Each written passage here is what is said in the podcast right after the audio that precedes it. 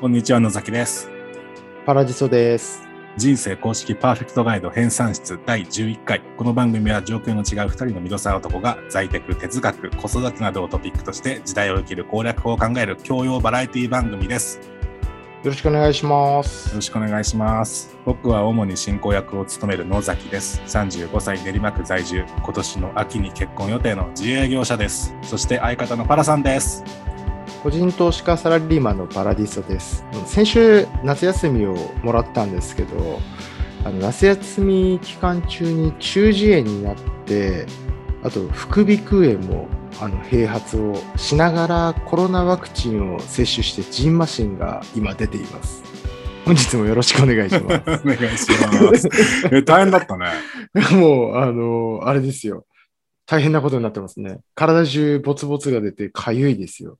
それはあれだね。ワクチンの副反応云々よりも、なんか病気と反応してそうだね。いやー、どうだろうね。なんかそうでしょう難しいですよね。なんか、なんか、思い当たる節としては、まずあの、最初、副鼻腔炎、まあ、いわゆる分かりやすい表現で言うと、蓄膿症になったんですよね。はいはいはいはい。はで、そうすると、こう、なんだろう、あの、抗生物質を飲むじゃないですか。うんいや抗生物質を飲んだ次の日ぐらいにワクチン打ちに行ったん で、だどっちなのかが分かんないんですよね、本も当はだや。いえ、何症状としてはどどういう感じなのえなどっちのどっちの副鼻。副鼻腔うんう炎ん副鼻腔炎の症状は、だから鼻とかこの目の奥がなんかちょっと重い、重い鈍痛みたいな、なんか、いなんかこう痛、痛いというかね、そんなような感じでつ、ら。いや、その辛くはないんだよな、なんか違和感みたいな、だからなんか不快感があるかうんら、その耳鼻科行ったら、なんか副鼻腔炎だね、みたいな。はいはいはい。で、まあ薬飲んだら治るよって言われて、それ、はあの、その、抗生物質いはい。の飲んで、飲んで、まあ本当飲んだ次の日ぐらいにすごいよく、すぐ良くなって、ああ、そうなんだ。うん。で、まあ夏休みに、あれなんですよね、パラディスはサーフィン合宿と称してうん、まあ一人でもう朝からもう5時間ぐらい海に入ってサーフィンをやるっていううん生活をまず3日ぐらいやって、え、合宿ってことはどっかに泊まったんだっけまあだからあの、あれですよ、妻の実家ですよ。ああ、そうかそうか。うん海近いもんね。そうそうそう。あまだ、いいねまあ、ね、家族みんなで、まあ、いお盆だから実家に帰ってたんだけど、うんうんまあ、そこで一人で、まあ、サーフィン合宿を3日間ぐらいやっていて、まあ、すごく波も良くてね、あのはいはい、低気圧というか、台風来てたからね、お盆休みの。なるほどね。前半前半はしかもね、暑かったしね。そうそう、で、台風来てそうだったてじゃ、ね、そう、波が良くて、すごい、あの、ゴリゴリやってたら、多分ね、やりすぎて耳の中に海水が入りまくって、なるほどね。それで中耳炎になるってい うね。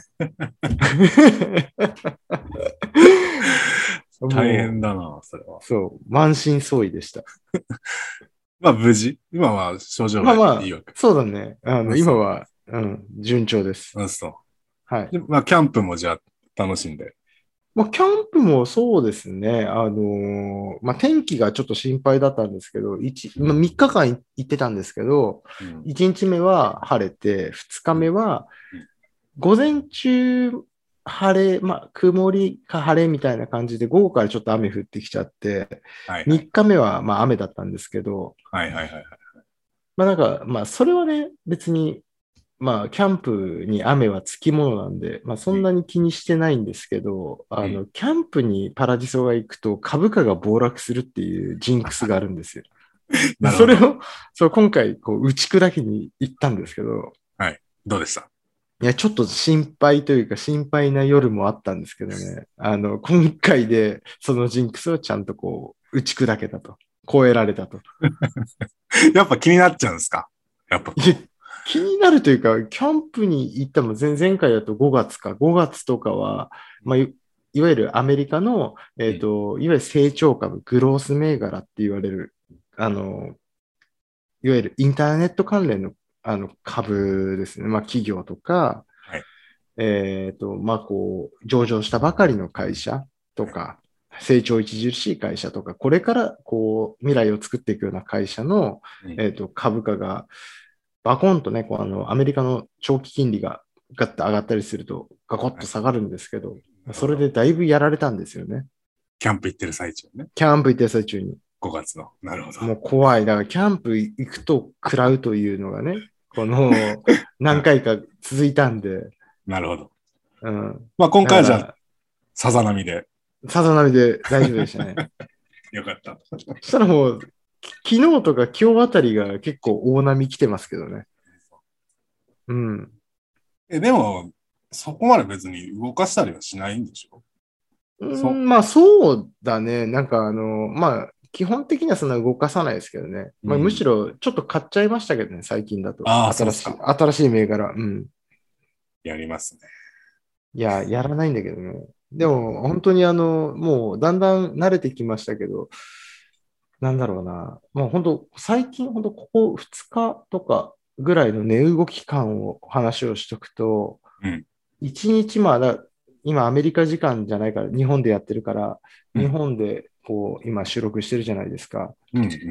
で、まあ、このまま寝るじゃないですか、夜。寝ますで、ね。朝また起きて、はいで、まあ、労働するわけですけど、はいまあ、我々がこう眠ってる間に、大体そうですね、新卒の初任給ぐらいやられてる感じですよ、イメージとして は。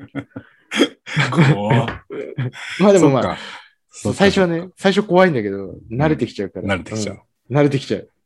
俺も今ほら結婚式のさ、うん準備してるけど、あの、み見積もりの金額がさ、うん。もう最初は1万2万であたふたしてたけど、もう全く気にしなくなってきたよね。そう、それと一そ緒だういうもよんねで。しょ。なんか、例えばさ、全体感としてだと、例えば300万とか400万ぐらいの話をしてるときにさ、まあ、これつけると1万円上がるんですけど、どうですかって言われたときに、そうああ、もう好きにしといてくださいよ、みたいな話そうそうそうそうの、なっちゃうけどね。だから、でなりも、まあしたの、あれだよね、こう普段1万円って言われるとさ、いや、いや1万円、1万円重いからね。怖いね、本当に。ね怖いよね感覚のいや、そうなんだよね。怖いよね。 まあお金は大事にしていきましょうというこ そとうでで。す ね。はい。じゃあ、それでは、えー今週もどうぞ最後までお付き合いください。人生公式パーフェクトガイド編纂室は都営大江戸線と同じ深さ地下5階からお送り中はい、ということでね、あの、無事、夏休みから、えーバラさん開けて帰ってきてくださいました。ありがとうございます。まあ、ごね、迷い惑を、ご迷い惑やいやをいやおかけして。うんやー、先週はね、まあ、モズさんっていうね、我うがん、ワイフをゲストとしてああやったんですけどね。ワイフ持ってくってすごいよね。いや、あの、いや、本当に、いや、これね、あ本当は本当一人で何回も撮ったんですよ、あれ。 そしたら、もう今までこうやってこう、なんか反応がある中でやっ はいはいはてい。たから、いや、う全ん、くうまくいかなくて。そへれで、まあ、ピンチヒッターみたいな感じで、そこにいたモズいさんはやえ。レベル高すぎだろうって思っいやいて、やちょっと後からね、いやいや聞いたんで、もう山あれ、いつだ山梨だ、木曜日にね、もらったけど、そうね。山梨の、山梨じゃねえや、静岡かあれ、静岡の山奥で聞いてたんです よ。いや、レベル高すぎだろうと思いっやいやいて。やいやまあね、ゆくゆくはそちらのファミリーもね、ファムも、ぜひうんレベル高いよね。お願いします。っていうことだね。ということで今日は、あの、うん一応ね、まあ、フリートークのネタとしうんて、はいはい。一つ、えっ、と、新聞の記事を見つけたんで、えー持ってきました。はい。えっ、とですね、日経のうん。 8月18日は昨日のウェブ版ですね。うん。はい。この中で、えっ、と、政府信頼度、日本の低さ、顕著という記事がありまして、ほうほうほう。えー、11カ国調査で最低で37%。うーん。まあ、要は、えっと、日本は政府ですね。政府への信頼度が11カ国、11カ国中最下位だったっていう記事なんですけども、はいはい。まあ、えっと、10カ国っていうのは、サウジアラビア、中国、インド、ドイツ、カナダ、韓国、フランス、英国、メキシコ、アメリカ、日本はのあはあ。中で、まあ、最下位のえー37%ということでね。まあ、順当ですよね。順当ですよ。信頼度は低いって。いやー、順当じゃないですか。そうですか。信頼、まあうん確かに信頼はしてないにつけるかな。もしこういうう。ん。あ、だからこのなんかね、9段階で立場を選んでもらってるらしいんですよ。これあの、へーアメリカの PR 会社のエデルマンが調査してるみたいなんですけども、はいはいはいはい。全く信頼していないを1として、まあ大いに信頼してるを9とする、まあ9段う階。んうん。なるほど。そうそうそうそう。で、その中の6から9を信頼していると。うん。 1から5を信頼してないという中で、こういう指数ですね。なるほどね。これ、N 値ってどんぐらいなんですかえーごめんなさい。N 値って何でしたっけあのー何人無作為に選んだっていうか、調査対象人数。調査対象は、えっ、と、世界中各国のおよび1万3000人ですね。ああ、世界中まあで各も国の。はいはい。あれなんじゃないですか、ちょっと中のね、このエデルマンの調査の内容、まあ内容というか、どういう設問だったかまではわからないと思うんですけど、はいまあ、日本のし、ね、日本人だよね、多分日本の、日本人の日本に対する信頼度が37%で、対象11カ国中最下位って話じゃないですか。そうですね。まあ、単純にあれじゃないですかね、その日本人の国民性みたいなところの話、まあ、かなりばっくりした話になっちゃいますけど、はい日本人って、まあ、いわゆるその権力みたいなのが嫌いな人が多いんじゃないですか。ああ、なんかそんなイメージ、勝手なイメージなんですけど、パラディスの勝手なイメージは、日本人はうん国家権力、まあ、なんだろうな、まあ、政治とかに対し、政治家とか嫌いな人が多いんじゃないかなっていうイメージ。うん、なるほど。なんだけどなんかうんはいはい。うん嫌い、うん、嫌いっていう言い方が正しいかどうかわかんないけど、はいでもなんか、権威みたいなのは好きじゃないですか。うん。なんか権こう、権威は好き権威、権威、権威、はいはいはい。権威は好き、好きなイメージがパラディスはあって、政治家は嫌いだけど、権威は好うき。ん権威は好き。はいはい。で例えば、あのー医師監修とかついてるうんうんうん健。康食品とか、はいはいはい。なんかガンガン買うじゃないですか。そうですね。はいはい。オリコンランキング1位とかになったら、なんかもうガンガン買っちゃうじゃないですか。そうですね。そう。確かだから、権力者は嫌いなんだけど、ミーハーというか、権威は好きみたいなね、におそんなイメージがありーますけどなるね。ほど、なるほうんど。。確かに僕も今思ったのは、食べログとかをさ、そうそうそうそう。やたら気にしますしね、そうそうそうそう。まあなん僕かもなんだかんだ見ちゃうんですけどね、正まあでも、直。食べログは権威なのかっていうところあるけどね。でももうなんか食の系になりつつないですかあと、ああ、もう食べログっていうね、ブランドというか、なんそうか、そうそうブランドブランサドサービスがね。うん。アマゾンの評価も含めてさ、ああ、なるほどね。なんか割とやっぱり、うん、気にしちゃう。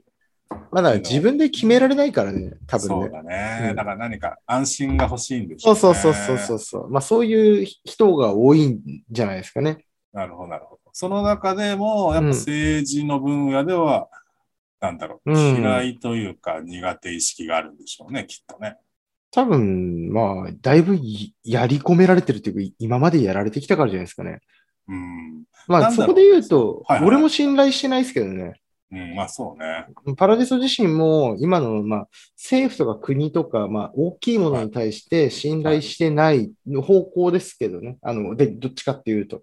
じゃあ、この米 PR 会社のエデルマンうがん調,、調査に来たら、うん。 1から9段階、今のう段階、ん。どれをなりますか、まあ1でしょうね。うんなるほど。全くまあなんだろうそうですねあの別に日本って国は好きなんですよ。なんだけど、でそはいの政府っていうところに対しての信頼っていう話だったら、まあ1でしょうね。なるほで結構持論なんですけど、はいあの、信用っていう言葉と信頼っていう言葉あるじゃないですか。ど。うんうん、はい、ありますねで。、信用っていう言葉って、要は過去に対しての話だと思ってて、うん信頼っていう言葉、まあ、キーワード、まあ、形態素で、未来に対しての話だと思っているんですよ。ああ、ニュアンスわかりますね。そう。だから、まあ、信用、まあ、過去に対しての、まあ、例えば、クレジットカードヒストリーとかね、はい、あ信用の、とクねレジットカードで、そうそう、あの、ちゃんとお金を、借金をして、ちゃんと返すっていう、このうん、履歴がね、信用になるわけじゃないですか。そうですね。そうやね。うんうんうんでも逆にだから信頼っていうキーワードって、えっと未来に対して使う言葉だと思っていて、はいはいはい。で、まあ、信頼って多分信用の上に成り立ってるもんじゃないですか。はいはいはい。そうですね。うん確かに言われてるわ。で我々35歳じゃないですか、はいもうね、今35歳のおじさん2人がこうやって地下5階からうん日本って信頼できないよねって話してるのも、まあ、笑っちゃう話だとは思うんです けど。はいはいはい。でもさ、俺らあれじゃないその生まれてこの方35年でさ、その政府の信用積み重なってますかっていう、この問いですよ。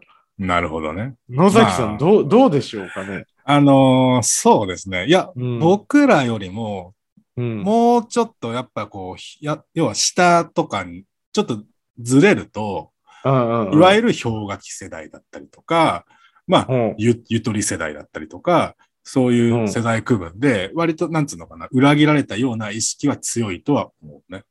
ああ、え、でも、下にっていうか、氷河期って、なんかちょいちょい上だよね上だよね。上だよね。だから40そうそうそうだよね。うん。なんとなく、まあ、世代的にはね、あの、うん僕の感覚は別として、世代的には、まだ、あの、まあ、すまあ、なんていうのかな、少し良かった世代ではあるのかもしれないね。ああ、我々の世代がね。話だよね。それは別にその政府の信頼とは別の話にはなるかもしれないけど、まあね、うん個人的には確かにね、別に信頼はできないですよね。あの、たださ、その、うん。だからこの人生パーフェクトガイドの話にも通じるんだけど、うん、うん。多分、パラちゃんはやっぱ信頼をできないという中で、だったらやっぱこう、自分をこう、守る術を身につけようっていうことで、ああいう投資そうだね。のそまあまあ、年だけじゃないけどね。年だけじゃないけどうんそういろいろとだけど、そう、そういう思考ですよね。そうだよね。そこは、うまあ、賛同する部分は大いにあるんだけど、まあ、ただね、やっぱね、今一つさ、キーワードとなってる、この自助ですよね。今の自助ね政権が言ってる、ああ、なる自ほどね。分を助ける自助。はいはいはいはい、今、そはい。の政府側が自助っていう言葉を使っているわけじゃないですか。うんうん。そういった中で、まあ、うんその、なんかこう自分を守るっていうところに、うん。意識を、あの、大きく向かわせることは、なんかこうう、ん。そこに対してこう、政府の思惑通りな動きなのかなっていう変な、こう、あるあるね。ああ。まあでも、それで言うと、あの、まあ、逆に俺、そっちの方が納得感もあるし、まあまあまあ。信用できるけどね。あの、麻生さんがさうん、それこそ、あの、年金だけじゃ2000万足りないよっていう話してたじゃない。はいやああいうふうに言う人の方が俺信用できますよ。あーまあまあまあまあうまあ、ん、まあ、だからあれね言っちゃダメなんだけどね。政治家としてはね。なんだいけやど、まあああいう人の方が俺は信用できる。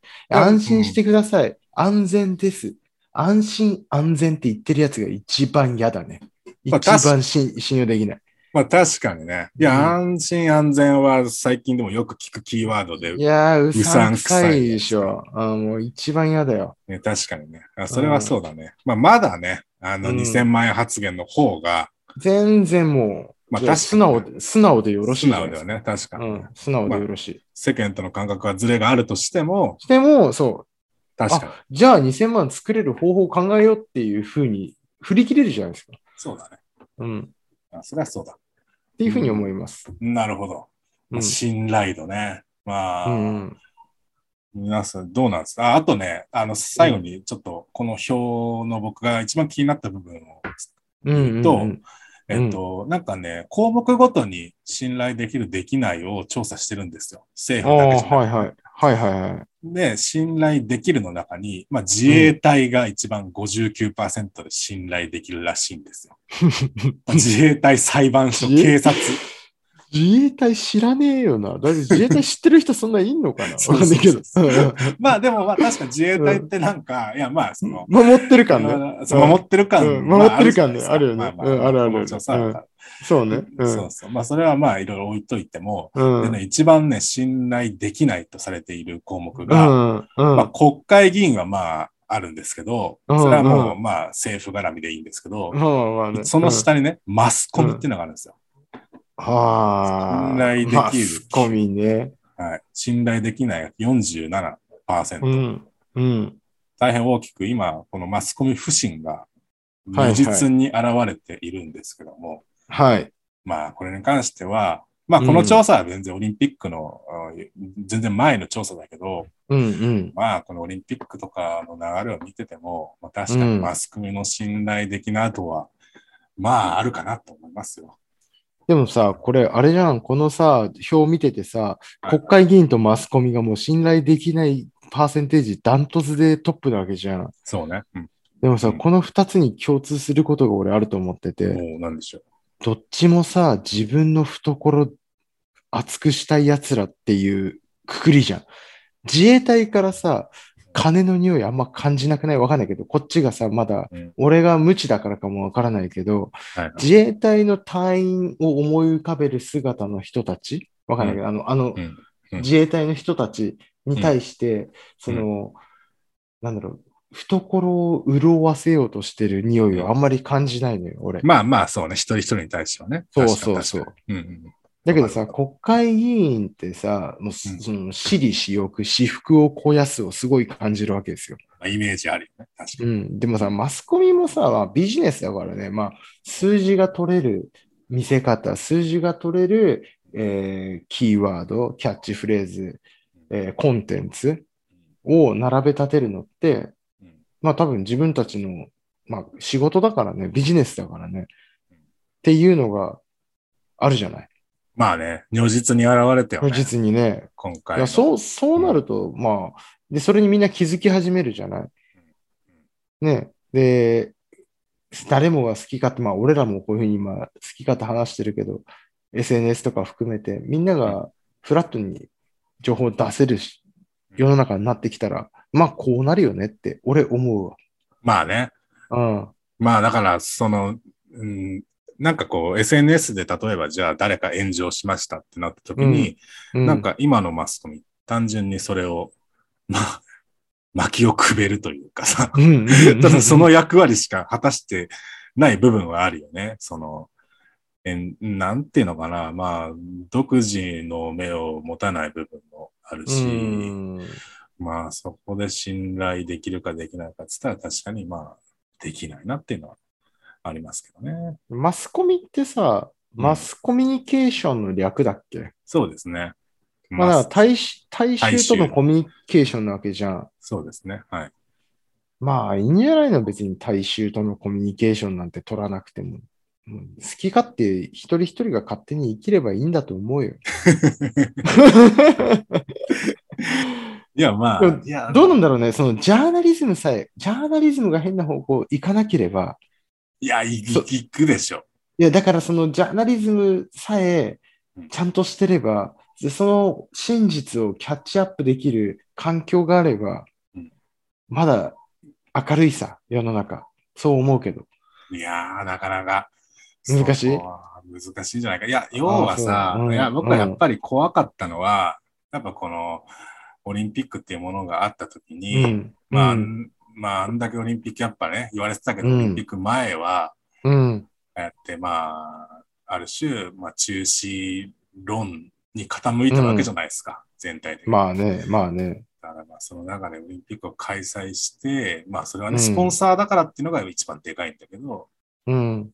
まあ、その、こう、メダルフィーバーに、うん。こう、国民を沸かせるようなうところん。にい行くわけじゃないですか、結局は、マスコミは。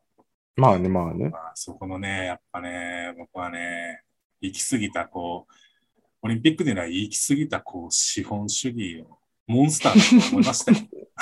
まあ、まあ、バッハ見てりゃわかるよな、そこら辺はな。 だからね、まあ、本当難しい。だからビジネスっていうところに。だ難しいよよ。難しい、難しい。うからそんれはね、新聞の発行だって、そのスポンサーがないと、し広告がないと成り立たないわけで、うんまあ、そういう構造自体に、まあ、ある程度、脆弱性はあるというか、まあでも、その新聞買うやつがいるわけだからね。うん、うパワーんないとね、商売にならないわけだから。まあ、そういうこでともですね、。なんだかんだ言いながらみんなオリンピックも見て楽しんでるわけだしね。そうですね。うん。まあだからそこがいる限りそうなるよねって。まあ当たり前の話だけど。うんいや、 結局そうだよね。ニーズがあるからっていうことで。そうだよ。うん。うん、だから、そういう不倫スキャンダルとかも、しょうもないなと思いつつも、なんだかんだ、ニーズがあるから、ね、パパラッチもいるわけで。そういうわけだと思います。で、そうですね。少しだけまだ時間がないけどあるってことにして。ないけど、うん。はい。じゃあ、このコーナーいきます。はい。野田パパの子育て奮闘記、幼少期編。っていうね。はい。えーこのコーナーは、結婚を控える野崎がいつパパになってもいいように、リスナーの皆さんと共に架空の子供を育てていき、子育てにおける様々な問題の最適解を見つけていこうというコーナーです。ゲストは20代前半より2人の子供をお育てになられた子育て評論家パラディソさんです。よろしくお願いします。よろしくお願いします。お願いします。あのです先週ね。はい、つい に。はい、はい、なんでしょう。はいち、ょっと言わせていただきたいことがあるんだけど、どうぞ。はい、どうぞ。 あのね、まああの、確かに先週パラディスを休み、夏休みいただきましたと。はい。なんだけど、はいなんか夏休みやってる間にさ、いつの間にか子供生まれてたんだよね。いやそれはね、もう出産これは全待ってくれないですよ。これ全然聞いてなくて、出産はな待っんてだくこれないはですと。生まれてんじゃんみたいな。名前ももうね、決め、決めなきゃいけなかったんで、決めました。名前決めてたよ。っていうか名前勝手に決めたよね。はい、名前。あの、勝手にというか、まあ、あの、うんいただいたリスナーさんからの投稿をもとに、うあまれい具な合にんだっけ何になったんだっけ、さい最終的に。えっとですね、あの、海に、うん。えー涼しいという字を書いて、うんあの、みすずくんになりました。よろしくお願いします。みすずくんになったんだ。はい、そうです。ああ。ちなみるに、うんみすずくんの鈴は、ほど。うん。広末涼子の涼から取りました。ああ、なんはかいそれ聞いたわ。前回の放 送で。そこが一番長かったわ。広末涼子のくだ りが。まあね。ということだね。まうあん一応そうんなるの、ほどね無事に生まれ、うん名前も決まった。みすずくに。になりね。はいはい。うこん。とだよね。まはあいちょっとね、いや、本来なら、うん。あの、僕は今ね、うん。この産後クライシスっていう問題に対して、うんすごいこう、不安になっているというのをね、なる論ほじどね。論じたかったんですよ。論じたかったっていうのは、まあちょっとじうん時間が微妙かなって思ってそうしてるんですけど、うん。まあ要は産後クライシスっていうのはですね、まあ、えっと、うん出産後に夫婦関係が悪化する現象のことらしいんですね。はいはい。はい。まあいろいろ旦那側にも問題があるみあたいであし。て、うんはうんうんうん。まあうんいそういうのをね、ぜひね、みすず君、あみすずなるほどね君を中心に何かね、あのそうね夫婦仲が悪くなっても困るんで、ーまあ確かに。それをね、ちょっとね、うん子育て評論家のパラディスさんにね、まあ聞きたいなとは思ったんですけども、まあうん。一応じゃあ、なんか一言、この三まあ来週にじゃあこれは、あの、メインをやるとして、うん。まあただこの産後クライシスっていうのはうんうんありました。はいはい。どうであすの、この話に関して、はいえっとね、野崎さん、ちょっとね、はい甘すぎるというか、いはい認識が。どうでしょうはいあのね、これ、我々今、男性2人じゃないですか。はいはいはい。まあ、こんなね、あの、地下5階もいいんですけどはい、あの、男性2人はが、いはいえっと、こんなテーマを取り上げて話してるっていうだけで、まず嫌な顔されますよ。女性からは。なんでいや、いやじゃそういうもんだと思いますよ。なるほどでな多るほ分ど。そのな、なんか、だって当事者なんだけど、当事者じゃないですよね。その、まあなんだろう、よく言われるホルモンバランスが崩れるとかさ、まあ当然我々よりも体のダメージとか含めてさ、女性の方があるわけですよ。そうですでね。もね、その中で、まあこういう産後クライシスみたいに言われてるはいこともあるわけですよ。はいはいはい。でそれに対してみたいな話をはい題材にしてるっていうね、こういうふうに話しているっていうだけで意味嫌われます。そういうもんなんで大す体か、大体こういうのが原因ですよ。いやーでもさ、その要は、えっと、そう、それを回避するには、こう、旦那側の、あの、アプローチも大事っていうのはないんですかあーっていうふうな思考がもはやもうああ、出発点が間違ってるわけですよ。なるほど。だからうん、それはちょっとだと思う、俺は。。ああ、うんそれめちゃめちゃ深いですね。あちょっとまあ哲学的な話にもなってきたんで、まあちょっとその続きは来週にさせていただきますか。まあ確かに。わかりました。うん。確かにね。うんあでもね、僕本当にそうう、そうだと思うよ。なんか、なんだろう。なん、なんていうのかな。なんか、その、多分、俺ら男だからわからないけど、多分女性ならではのさ、そういうのが多分あるんだよね。わんかんないそうけだど。ね。それはわかるわかる。うん。で、そのわからない、当事者になれないものに対して、うんそのロジックとか、りうんまあ、理論とか、うんな想像とかで、なんか解決策をみたいなことを言っちゃいけないと思うんだよ。うん、なるほど。うん、多分でもだ、うんわかるただわかるそういうものはある、あるっていうのはあるわけじゃん。そうだね。うん。多分あるんだと思うんだ。でもさ、広く理解をするってのは大事じゃないだかそこは大事。ら理解をまあできないっていう前提でね、もちろん。そそうれはもうそう、理解ができない前提で理解しようとするっていうことは大事だよね。そうですね。うん。まあなんかちょっとそこら辺にまでいければなという。そうだ。ね。ありますね。じゃあ、まあこなんれ、で、うん。来週、噛み砕こうそうか。ですね。そうですね。一週間かけて私そうはだね。考えていきますんで。まあ皆さんもぜひね、一応これ、あの、投稿コーナーではありますんで、ああ、そうなんだ。はい、そうです、そうです。なんで、まあ、みすずくんを今ね、今0う歳にん。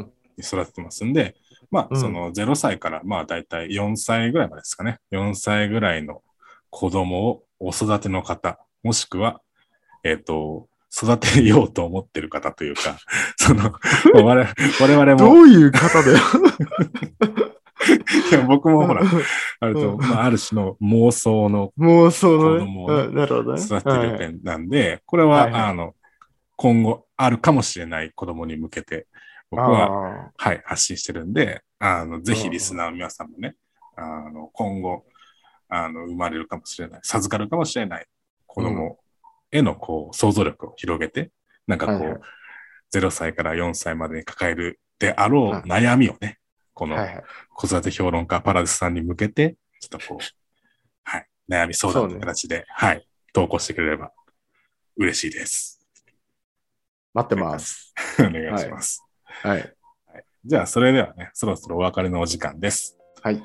えーこの番組はノートをキーステーションに他にもスタンド FM、スプーン、Spotify、Google ポッドキャストにて毎週金曜日の朝方しれっと配信されておりますので、朝の通勤や帰宅時間、リストラされたことが家族に言えず来てしまった、えー昼の公演などどこでも好きな時に聞いてください。ご意見、ご感想、コーナーへの投稿、コメント欄でお待ちしております。週末までのカウントダウン始まってます。適当に仕事してビール飲みましょう。ここまでのお相手は野崎と、パラディスでした。さようなら。また来週。